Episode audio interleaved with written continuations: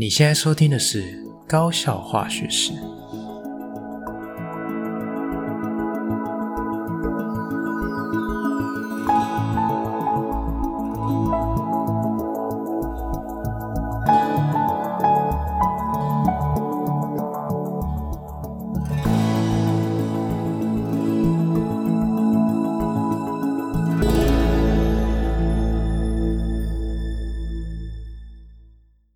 大家好，我是吉米斯，欢迎回到我们的频道。好，那今天是开学的第二周喽。好，那上礼拜跟同很多的同学还有同事们见面也是蛮开心的。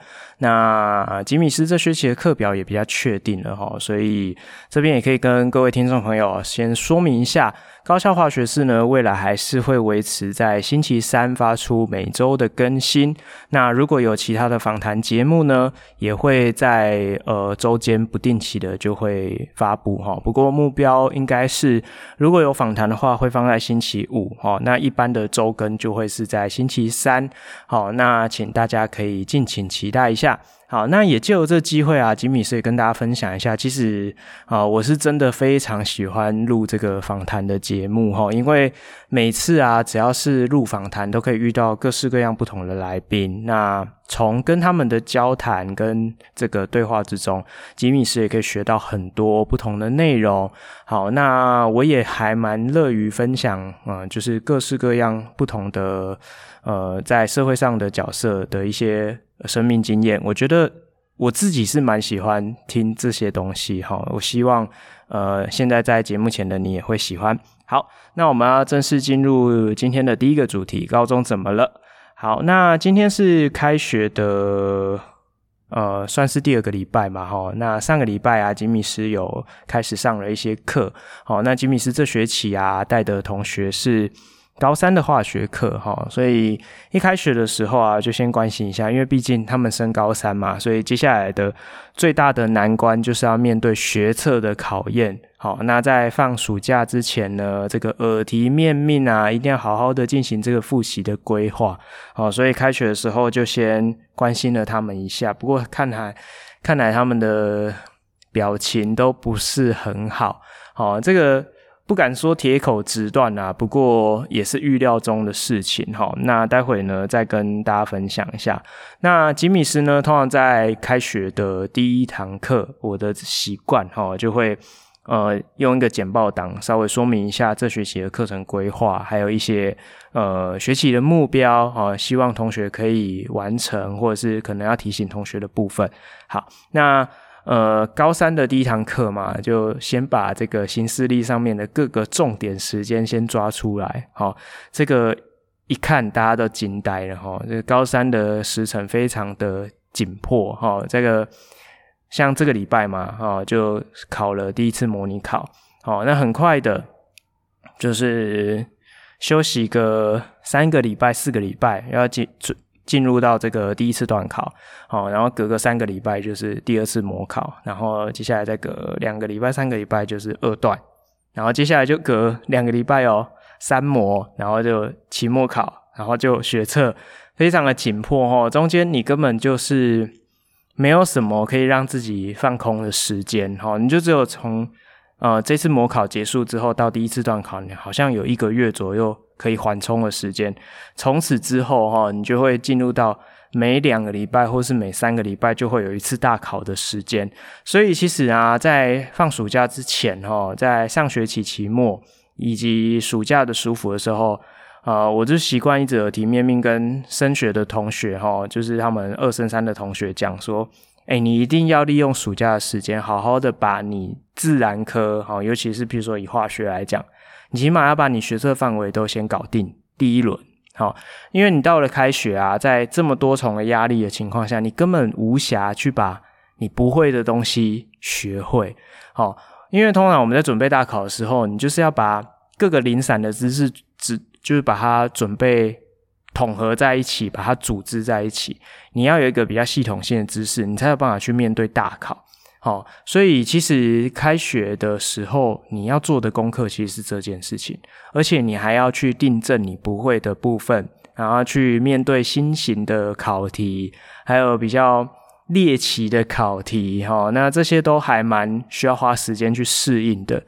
然后最后一个阶段，你可能还要花时间去练习你这个考试的手感。所以其实我觉得不同的时间点要做不同的事情哈。所以其实真的很极力的建议啊，如果假设你今天不是高三生，你还有时间的话，真的要把师长的提醒听进去哈，真的要好好利用这个平常的时间哈。如果最后迫不得已，起码要把握这个二三二升三的暑假哈。那像高三的同学，他们呃一脸懵哈，就是诶，老师把时间表都列出来，才发现我真的没时间了，有一种一语成谶的那种感觉哈。那怎么办呢？哈，好，那我刚刚讲说跟大家分享一下为什么会这样，因为其实根据我多年的经验哈，也不敢说太多年啦，反正就是这几年来的经验。大多数的情况都是这样，就是同学啊，在高二的时候学期末嘛，那考完期末考，你就会想说，哦，我已经好不容易熬完到暑假，好辛苦哦。然后学期末啊，成绩公告发现，诶，我有好几科被挡了这样子，所以他们就会想说，啊，我先休息一下，顺便准备一下补考。好，那补考什么时候呢？暑假七月第一周哦，或者是第二周开头。那你就浪费掉一周咯。好，那补考完之后呢，接接下来你可能就会接着上暑辅。那上暑辅的时候啊，因为你必须要排很多的时间去上暑辅的课嘛，对不对？哦，啊，学校帮你排啊，国英数社自啊，好，点点点，可能还会上体育课啊。像现在远距可能就没有体育课之类，那你就会花很多时间去上这暑辅的课程，老师会帮你复习或什么，你可能就会有一种感觉，是说啊，我就跟着老师的节奏走就好。你就不会那么的在乎说自己要花时间去复习，所以其实有蛮多同学，诶，其实也没有啦，就是少数有有几个同学，就是哦，就在那边跟大家分享，有一个啦，哈，有一个同学他在暑假前，他就来问我说：“你觉得我要上舒服吗？”我就跟他说：“哈，你为什么要问我？你自己决定啊。”哦，他就说：“那你帮我分析一下。”我就说：“嗯，如果假设你是属于这种很有。”定力，你可以自己规划时间的人，那我就会不建议你上舒服，因为舒服很花时间。那你如果会自己安排自己的复习的进度，那你就把时间留给自己，我觉得会比较好一点。他听了之后，他就觉得很开心，他就他就决定他不上暑辅了。好，那当然我不是叫大家都不要上啊，我是说我前提就是你如果自己会规划时间的话，那开学呢，他就很开心跑来找我说：“我跟你说。”我很开心我没有上暑辅。我说，诶、怎么讲？他说，我真的觉得我很有时间可以掌握自己的复习。我觉得我大部分的目标我都达成，他就很开心。好，我觉得这就是一种取舍哦。你你如果不喜欢吃套餐，你喜欢自助餐哈，那或许自己规划读书会是比较好的选择。像吉米斯自己在高中的时候，我高一高二其实补蛮多习的哦。那但是我慢慢的高二下高三，我发现。我越来越需要自己读书的时间，所以我就都把那些补习都停掉。我到高三，我只剩下补化学，就是补兴趣啊。我就蛮喜欢化学这一科，想要更加的深入了解老师的课程内容，所以我才补化学。那其他课我就都停掉，我都自己读哈。那这是就是给大家参考一下。那回归到说准备学测这这件事情，那刚刚讲嘛，时间都过了，所以一脸懵，一看就知道没暑假没有好好读啊。那他们就拖拖拉拉到了暑辅结束，可能都八月，然后想哦，暑辅好累哦，那我是不是休息一下，休息一一两个礼拜，我再来认真读书，然后就要开学嘞，呃，就就是暑假真的就是这样子哈，所以他们就是一脸懵这样哦，真的，老师讲了，我就开学了，我好像几乎没有读什么书，我就就结束我的暑假，好，那怎么办哈？我觉得时间就过了就过了哈，重点是你要怎么办？我觉得。你首先要做的事情就是要深刻的检讨，然后把心态调整起来。我我觉得，如果假设你没有把心态调整起来，真的，你花一天两天，我觉得都值得。你要首先先承认自己的失败，哦，就是这心态很重要。你要知道说，我真的浪费很多时间。你要先告诉自己，然后把心态调整起来，加倍的努力。如果假设你今天有缓冲的时间，你暑假好好把握。你你可以有正常的规律作息，你可以就是呃有很好的复习的进度安排，我觉得那是另外一回事。可是如果你现在连第一轮都没读完，那我真的觉得你真的要加倍努力，尤其是你要把握一模结束到第一次段考之间的这一个月的时间，你要把你几乎所有的空闲时间都空下来，把你高一以及高二的学测范围的内容，起码都要把第一轮完成。我觉得这一点至关重要，因为等到你段考前，你一模的成绩就会出来，你就会发现到说你其实考得很烂。那我也一直跟同学耳提面命说，其实模拟考很准，我看过的状况几乎一模等同于你最后学测的成绩。基本上很少看到超过正负二的震荡，好，就是你就算很认真读，了不起你单科你就进步个一几分、两几分。我很少有看过那种突飞猛进的，除非啦，除非你就是黑马型，你一开始根本不在乎乱写。那等到你的可能三模或者是你正式学测的时候认真写，好，那你的成绩可能大概会差三四个积分，这个很少见哈。但是我看过大多数的同学就是学测其实非常准，模拟考还是认真出的好吗？哈，模拟考还是认真出的，那题目也是跟你认真的好吗？好，所以你不要存侥幸的心态。那如果假设你今天一模成绩出来真的很差，没关系，你就要知道说你实力真的不好。你该加倍的努力，好好的弥补你失去的光阴。好，能够救一级分，能够救两级分，就把它救起来。好，你不要想说啊，算了，反正我都已经差不多压在军标，甚至是也不会军标，你就算了。好，你还是有可能可以达到军标，你还是有可能可以拿到前标，甚至顶标的。好，所以不要放弃。你要想，如果你更不在乎的话，你或许还会掉分。好，所以。这一点真的是，呃，只能提醒再提醒齁，就是苦口婆心，好吗？好，好，那严肃的事情讲完了，我想分享几件我觉得还蛮有趣的事情齁，就是开学的时候啊，呃，偶然我下了课回到办公室，发现，诶，为什么我桌面上有一封信，而且那个信啊。是很认真的写一封信，这样就是有寄件者、收件者这样，然后看一下，我一眼瞄过去，想说这个字迹怎么那么像我的字啊？我就去一一头懵，这样，我想说一头雾水，这谁啊？怎么字那么像我自己的字？然后我就仔细看一下收件者跟寄件者，收件者当然是我嘛，然后是寄到学校给我，然后寄件者竟然是我家的地址，我就觉得更懵，想说是恶作剧吗？这样，我就很疑惑。然后我就小心的把信拆开来，就觉得很害怕啊，我就觉得不知道发生什么事，我就把它拆开来，就诶，真的是我自己写的。然后是什么呢？我完全忘记了，这个是多年前的毕业生的毕业季活动，他们那时候发起了一个寄信给五年后的自己的活动。哦，我觉得超酷的。然后我就很开心的拜读了我自己的大作，哦，就是一张信纸写满满的。那我觉得也蛮有趣的，就是。我那时候写的时候，我就蛮认真写。我就本来想说，哎，老梗了，就是什么时空胶囊有没有？然后我就想说，不是当一回事。我就一开始有一点随便写，但是我一一写下去，我就没办法职业病哦。写文字我就会变很认真写，我就开始写说啊，那时候刚好社团在办活动，然后。就想说啊，社团也是遇到很多风风雨雨，很多的挑战跟困难。我就希望说，等下次我再看到这封信的时候，社团会好好的。你看，这次就要一语成谶，对不对？铁口直断，我担心的事情都发生了，社团就这样倒了。好，那时代的变迁啊，哈，这个在前几集也聊过很多，就不在这边重复的说哈。那总而言之，社团没有那么好。好，可是呢，我就发现说，诶，我那时候的想法就是设定蛮多的目标，比如说我想要买的车是什么车，然后会不会生一个孩子，或者是诶，会不会还是家庭和谐啊什么之类。我发现我的一些比较大的人生目标，好像都有在轨道上都有做到。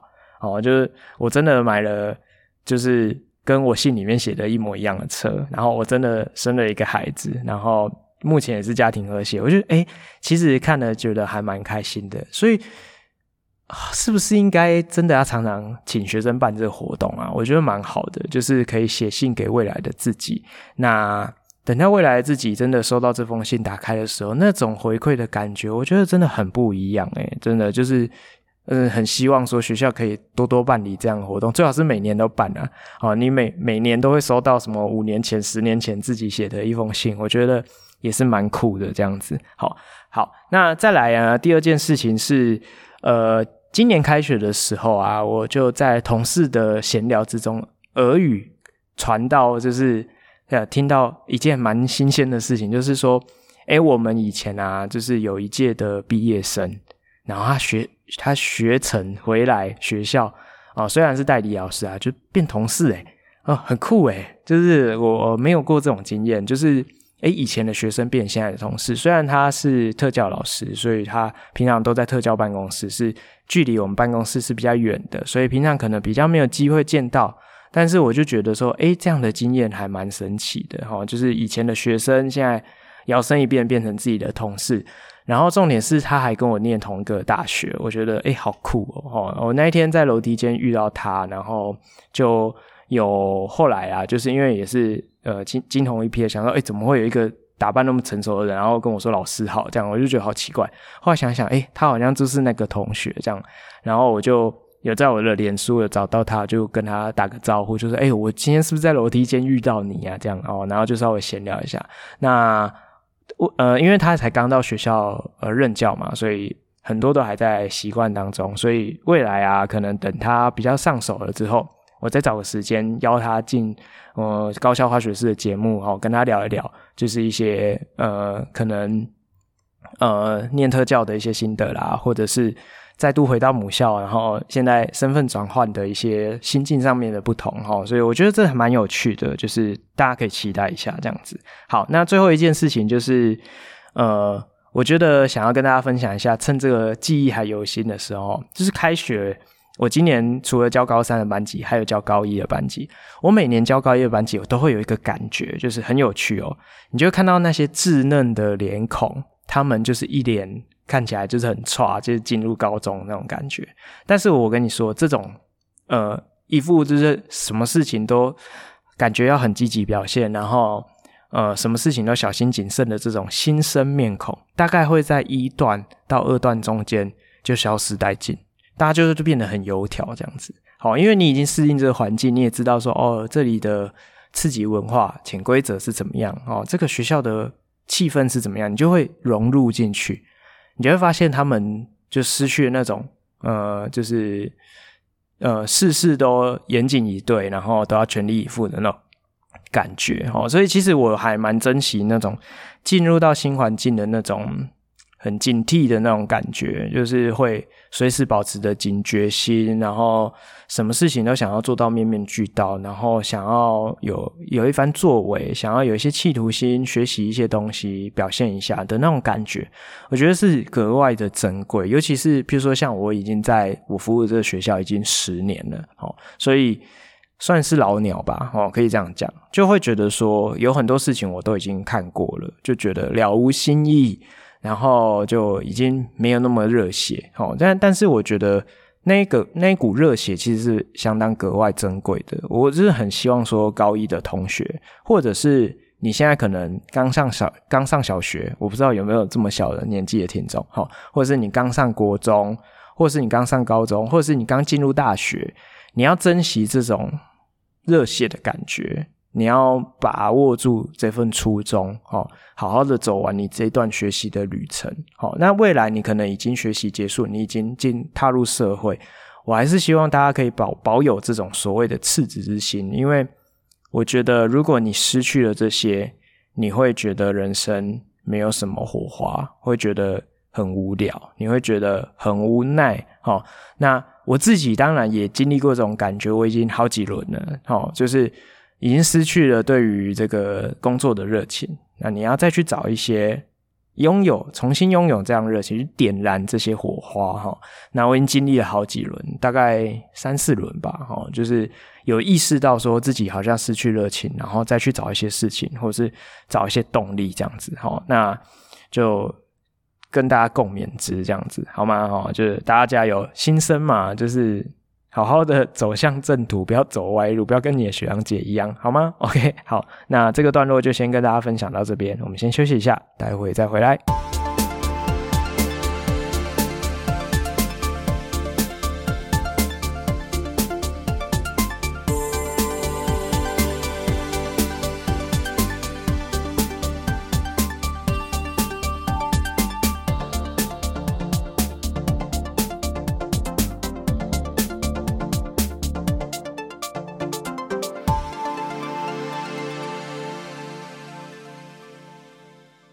好，OK，我们回来了。好，我们接下来第二个段落呢，化学课在干嘛？今天想要跟大家分享的是我在高一上的第一堂课。好，那这边不是要上化学课啦，大家不要太紧张。好，那我我想要借由第一堂课跟大家分享一些事情。好，第一堂课我通常啊会跟同学说明这个课程的。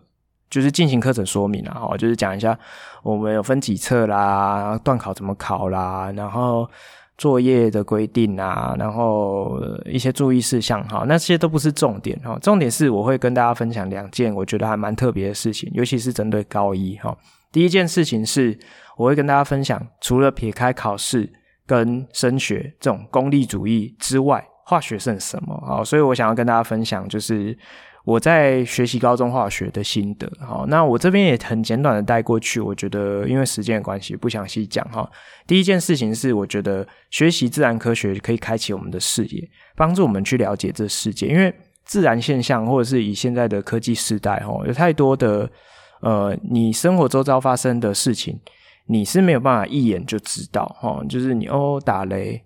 为什么会打雷？好，诶，手机为什么可以触控？哦，为为什么可以？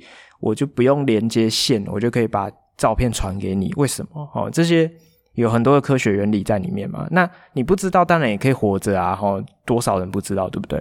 但是如果你知道，你会觉得说，诶，这事件好像跟你想象不太一样，你就会感觉懂很多。那这件事情就会连带连带到第二个，就是第二个要跟大家分享，就是。如果啊，你学了自然科学，你就可以更有机会可以保护自己，或是保护自己心爱的人。好，因为我觉得，呃，科技的进步，好，或者是说化学的便利，可以带给我们很多方便。但是它就像水嘛，水能载舟，亦能覆舟。哈，所以事情都是一体两面的。那在你提供便利的生活之余，是不是对你的生活，或者是对你的这个呃环境，会造成一些负面的影响？我觉得。这个可能也是，的确是会发生哈，所以，呃，如果你学习科学，你可以更加的了解背后的一些事情。当你在做选择，或是你今天在这个购买一些商品的时候，你就可以更加的注意到这件事情，或者是你生活居家的环境。你就会留意到说，诶，哪些东西不要跟什么放在一起，可能会有一些危险性哈。比如说，大家最熟悉的就是漂白水不要跟盐酸混合在一起，会有氯气嘛哈。好，就是类似像这样子，我就想要跟他们分享哈。这第一块是这个，那第二块就是，呃，高一的同学啊，我通常会就是跟他们分享读书方法。哦，虽然我觉得啦，他们在。第一堂课应该是听不进去哦，但是我就趁他们还是新鲜人，还没那么油条的时候，跟他们讲，或许他们会听到心里，只是会不会做是另外一回事。就是我会跟他们分析一下，说，呃，上高中啊，你的读书不是像你国中这样子硬读就会就会进步哈，因为我觉得现在因为升学制度的关系，考招的关系，所以大多数的国中的训练还是以考卷。哦，练习为主，好，所以，呃，当然啊，每一个人读书方法有的是比较好的，有的是比较不好的，这个每个人都不一样，哈。但是我觉得绝大多数的台湾的学生都是习惯以做题目来提升自己的程度，好。但是其实你到了高中，尤其是到大学，你会发现到说做题目其实对自己程度的提升是很有限的，呃，可以提升程度的方式背后的。这个思考反而是比较重要的，好，譬如说我今天哎，真的好，我要写题目，可是我遇到一个题目，我可能不太会写，或者是我写了，我答案错了，哦，这一题应该是 B，哦，我怎么会写 C 嘞？好，所以你应该要做的事情是坐在那边好好的思考，或是呃验算，好，譬如说像我以前我在哎计算的时候，哦，这一题应该是二点八，可是我写 C，我写成一点四啊，为什么会差两倍？我怎么怎么算都是一点四啊？怎么？答案怎么会是二点八？到底是答案给错了，还是我算错？我就一直算，一直算，然后我可能会诶重复验算，发现我真的没有计算错误，我就会再回去检查我的算式，我列式有没有错，我这个假设有没有问题？好，那如果我真的想不出来，或者是诶可能发现了，哇，这边忘记除以二，或者是怎么样？诶我可能就学会了。或者是我真的不会，我就偷看一下解答说，说哦，原来是这边要乘二还是除二，我漏掉了。哦，那我就想一下，这这里为什么要做这件事情？我要花很多时间去处理这个背后思考的事情。哦，其实读书应该是要花绝大多数时间去处理思考的事情，而不是只是把解答写成红色的写在这个题目的旁边。像我自己的学生，他们绝大多数你就跟他说，哎。回去要订正考卷，订正习作，他们会怎样啊？哦，这一题应该是 B，我写成 C 哦，不是二点八，是一点四。然后他也不管，他就是把解答说哦，这个乘这个除以这个，然后就把它写在旁边。那你每一题都这样，只是复制贴上，我就会建议你，干脆你就不要写，不要浪费那时间。如果你不是自己订正的，你只是抄解答，我觉得没有意义啦。哈，因为我觉得这个只是你只是在练习写字而已。哈，你并没有练习这个。回路的过程，好，这个思考的回路，你并没有训练到。那还有一点就是，同学很喜欢看笔记。那看谁的笔记？看老师的笔记，那不是你的笔记，好吗？说不是啊，这是上面写我的名字哈，那是你写的老师的笔记，那不是你自己的笔记。那你一直在看老师的笔记，其实也没什么用哦。你你如果没有自己对于这个范围有所理解，或者有一些自己的心得，其实你在看笔记的时候，我觉得。真的没有什么太大的用处。我我自己的经验呐、啊，我小时候我都会去看物理笔记，然后物理还是都考不及格。我很认真看呢，每一个字都看呢，然后上面的例题我都知道答案呢，但是我最后的考试还是不及格。为什么？那是老师的东西，那不是我自己的东西。那对比来讲，我在大三的时候，我就直接讲。我大一的时候，我物理都没在听，都被当，被被当了一年。哦，那我大三的时候重补修，我就很认真的抄老师的笔记。可是我在读书的时候，我都不看老师的笔记，我都是拿一张一张白纸出来说：“哦，我看一下，哦，这边今天要教的是简谐运动。”那我就开始简谐运动有什么公式，我就凭印象开始自己画个图，然后推一下。那通常这种运动力学啊，或者是物理的公式，都是从基本的定义的公式。啊，衍生推导出来其他应用的公式，我就自己画图，自己推，然后推，我就在那边做一个小时、半个小时、两个小时，那边推画图，啊，推不出来卡住了，我就去翻一下笔记，看一下老师是怎么推，我就类似像做这种事情，然后慢慢的我就把所有的公式都掌握住了，把所有的内容，诶，老师在讲什么，前因后果我都理解了，我也没有做什么题目，诶，我就去考试，我发现，诶，老师考的每一题我都会写，哦，几乎都会写。就后来考试都可以考到八九十分，蛮神奇的。就觉得说，诶，我高中怎么笨啊？物理又不会，其实物理没有那么难。哦，就是那时候有这样的一个经验，所以，呃，其实我觉得啦，就是分成两个部分来讨论。第一块是熟练度，第二块是提升程度。我觉得现在的台湾的学生，他们会花很多时间读书，其实是在提升所谓的熟练度。哦，你就是在刷题目嘛。其实我觉得讲白，那就是。只是培养考试的手感，那个并不会提升你的程度，可能有啦，但是我觉得有限，哦，就是可能提升得很慢。那你真的要提升你的程度呢？你可能要花时间坐下来好好的思考啊，推导或者是整理你自己的笔记，哦，类似像这样的功课才是可以有效的提升你的程度。但是它很花时间，所以很多同学在高中会觉得说，哦，这不行，我如果都照老师你这样的说法做，我我就。不用读啦，我就光读你一科化学就饱啦。我一个礼拜这么就没什么时间读书了，然后你还叫我这样子读，当然啦，就是现实的考量还是要考虑一下哈。当然，呃，两者你可能都需要兼顾，那你自己要怎么去分配那个比例？我觉得是好好思考。所以回归到一件我觉得很重要的事情，就是其实对于高中生来讲，提升读书效率哦，这是重点哦。提升读书效率这件事情是至关重要的，所以当你觉得说我要提升程度，又必须兼顾熟练度，真的没有时间的时候，在这样的时间的压力之下，你就会慢慢的进化，知道说，诶，我上次怎样读好像很没效率，我今天调整一下，我改成这样读，看会不会比较好。那么慢慢的 try and error 嘛，对不对？你就慢慢的事物学习，发现到说，诶，我。这样读好像蛮有效的，诶，好像读得完。好，你就是在这样的摸索、跌跌撞撞之下，你就会慢慢的提升自己的熟练度，所以你才会发现到说，哦，其实每一个人，包含老师，每一个老师，每一个同学，读书的方法都有自己的逻辑。那你不能完全照人家的，那我们也只能给你参考，就是说，哎，我以前是这样读，你可以试试看，可不一定代表适合你啊。哦，你还是必须要自己走过这一条路，你才会知道。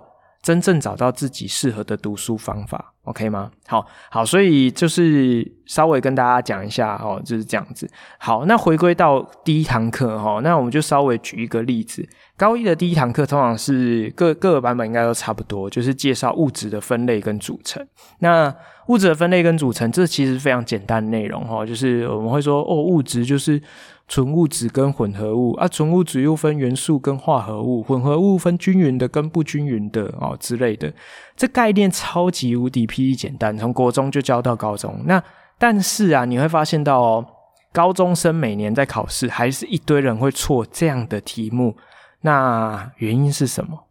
就回归到我刚刚讲的，你在读书的时候，如果假设你今天一味的刷题目，没有去了解背后原因。我常常问同学一个问题，我说。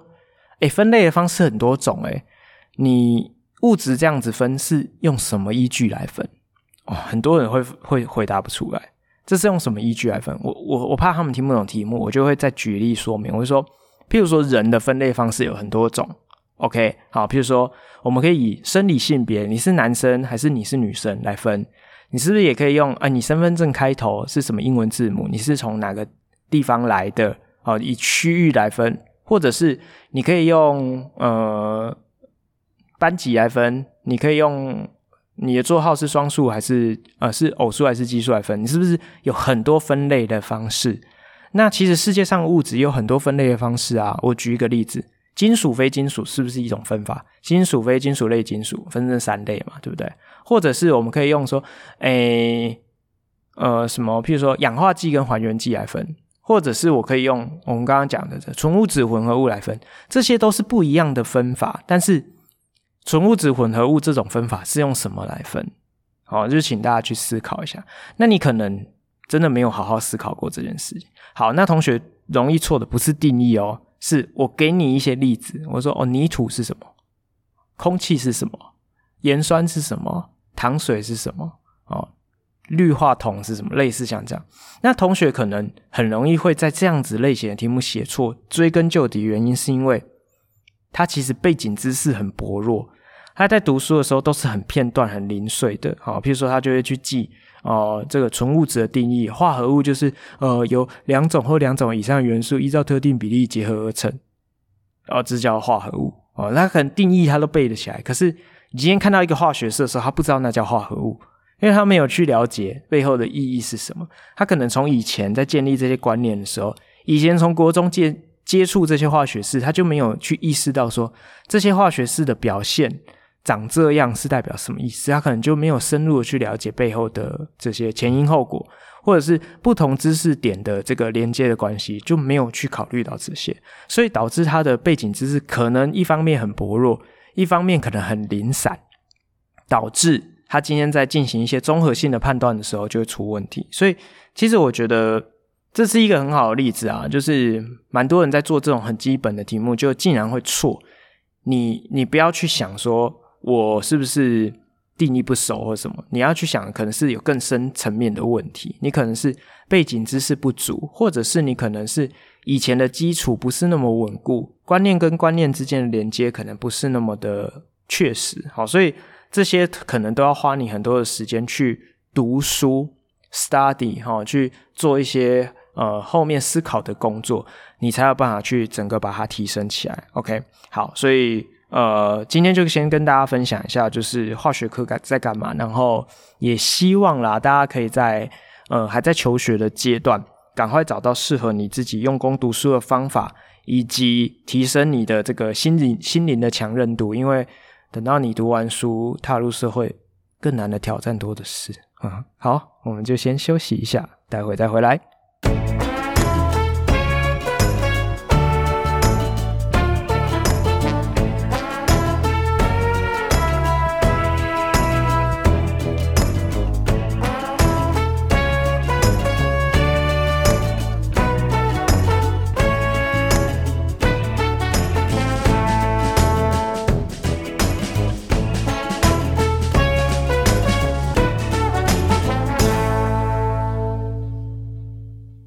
OK，好，大家都回来哈，我们进入到最后一个部分哦。今天的这个生活化学，想要跟大家分享什么？好久没有写板书了哈，因为魁伟这个远距教学，然后又加上暑假，我们学校的辅导课也是以远距的方式呈现哈，所以我好久好久没有写到黑板哦。那但是重新写板书又是还蛮熟悉的，就是一种既陌生又熟悉的感觉。好，这这个还蛮微妙的。那我每次在写黑板的时候啊，我我不知道各位学校的粉笔啊，哈是哪一种。我有偏好某一种粉笔，好像呃，我我自己还蛮喜欢用我们学校买的那种粉笔，写起来比较滑顺，它是比较细的那一种。我有点忘记它是什么牌。好，但是对比就是有一种比较粗的，叫做自强牌。哦，这个我老牌子，这个我相信大家应该都有都有接触过哈。这个。两个牌子的粉笔写起来手感截然不同啊，哦，完全是不一样的东西。那就要跟大家分享一下这粉笔的科学哈。那我不知道大家知不知道粉笔的成分是什么？哈，粉笔的成分最主要有两种，一种是硫酸钙，一个一种是碳酸钙。好，那像自强牌那个比较难写的，它其实是硫酸钙。哈，那它的成分有没有换过，我就不太确定。但是目前我写起来，我觉得跟以前手感是一样的。那我讲那种比较细的是碳酸钙，好，那种碳酸钙的粉笔，它标榜啊是说它的这个粉笔啊比较呃粉粉尘比较重，所以它写出来的粉笔灰比较容易。沉淀下来，哈，比较容易落下，所以比较不容易被你吸入到肺部。他说比较健康，我是觉得这一点我是没有觉得差非常多啦。但是写起来的手感，会觉得这种碳酸钙的粉笔写起来比较滑顺，它可能比较柔软一点，哈，写起来比较滑顺。那硫酸钙的粉笔写起来就比较硬，哦，就是可能你的力道要比较大一点，字迹才会比较明显。好，那。可是碳酸钙的粉笔，我觉得它有一个缺点，就是它比较软，所以导致你可能写的时候很容易会断掉。OK，然后这个是我觉得就是一体两面的啦，写起来比较滑顺，当然它就比较容易潮湿就断掉。好啊，那种硫酸钙的就比较没那么容易断掉。好，那我不知道大家有没有听过说，诶，粉笔其实可以吃诶，因为它里面的成分是钙嘛，那碳酸钙吃到肚子里面就会分解啊。哦，碳酸钙这个成分里面的碳酸根离子，只要是在酸性的环境中，哦，它就会分解成这个二氧化碳加水。所以理论上啊，你如果吃到碳酸钙，因为你的肚子里面胃有胃酸嘛，所以你吃到肚子里面，它就会分解成钙离子，然后二氧化碳跟水。所以你吃了粉笔，就是了不起，就是打了个呃，然后。吸收到钙离子，就补充钙质哈，理论上是这样啊哈，但是我还是不建议你去吃粉笔，为什么呢？因为你也知道粉笔五颜六色嘛，有白色的，有橘色的、黄色的、红色的、绿色的、蓝色的，叭叭叭，你应该不会想吃彩色的，因为里面很明显就是有色素嘛哈。那那个色素是不是食用色素？我想应该不是啊哈。那所以我不建议你吃。那你说哦，那我吃白色好不好？你如果吃一小口，我是觉得应该是不至于怎么样。但是你不要吃一根哦。我觉得吃一根，第一个那个东西应该不是那么好吃。再来就是里面有没有添加其他的不好的成分，或者是说那个碳酸钙啊，它本身它应该也不是所谓的食品级的。所以像这样的一个药品，它里面的杂质的含量有可能会对身体负担比较大。哦，我不敢讲说一定会中毒或什么的，应该是不会啦。但是它的负担就会可能会比较大，所以我真的不建议你去把教室粉笔来吃，你应该没有那么饿啊。好，去买洋芋片可能还比较好。哦，好，所以这个粉笔可不可以吃？答案是可以的，但是慎选，不要吃彩色的，然后少量哦，就是你可以试试看，但是我是觉得不建议哦，可能吃一个指甲大小，我觉得应该是不会怎么样。好，那再来就是。呃，讲到这个补充钙质啊，就是市面上有很多的这个钙质的补充品，我不知道大家知不知道，大家可以去 Google 一下哈。这个之前我就听一些呃，就是健康相关的 Podcast，医生有分享，其实国人啊，在钙质的摄取上面都是属于严重不足的。好，我们通常啊，一天需要摄取的钙质可能要在一千毫克上下。但是事实上，我们真正在食物里面摄取的钙质其实都非常少，可能有些人两百毫克不到哦。所以其实，呃，长久以来我们都是处于一种身体缺钙的状态。所以如果假设没有好好的保养，或是特别的留意要去做钙质的摄取，就是多吃一些，比如豆腐啊、乳制品啊，哦，或者是一些呃钙质含量比较高的蔬菜啊。你可能就会忽略掉这一块，就是导致你可能就是比较中年或是比较老年的时候，容易骨质疏松。那骨质疏松其实很可怕，因为你的骨头如果强韧度不够的话，你很有可能会因为你剧烈运动，或者是你可能在呃不小心跌倒的时候，就会造成骨骨折。那老人家很有可能是不小心跌坐在地上，会造成你可能骨盆。或者是你大腿的一些就是骨折或者是骨裂的状况，会造成剧烈的疼痛，行动会不方便。那要活就要动嘛，就是有很多老人家就是因为跌倒导致行动不便，导致后续的一些代谢出了问题，导致可能接下来就卧病不起哦，卧床不起，就会呃。非常的辛苦啊，就会非常辛苦。好，那市面上有很多补充钙质的营养品，那大家可以去参考一下，就是有很多不同的类型。好，那主要主要就是我们要去吸收是那个钙离子，那但是钙离子是个阳离子，它就会有一个搭配的阴离子。那这个搭配阴离子就会分成很多不同的种类，比如说我们刚刚讲粉笔的碳酸钙，或者是柠檬酸钙。或者是乳酸钙，或者是哦，现在还有一种叫海藻钙哦。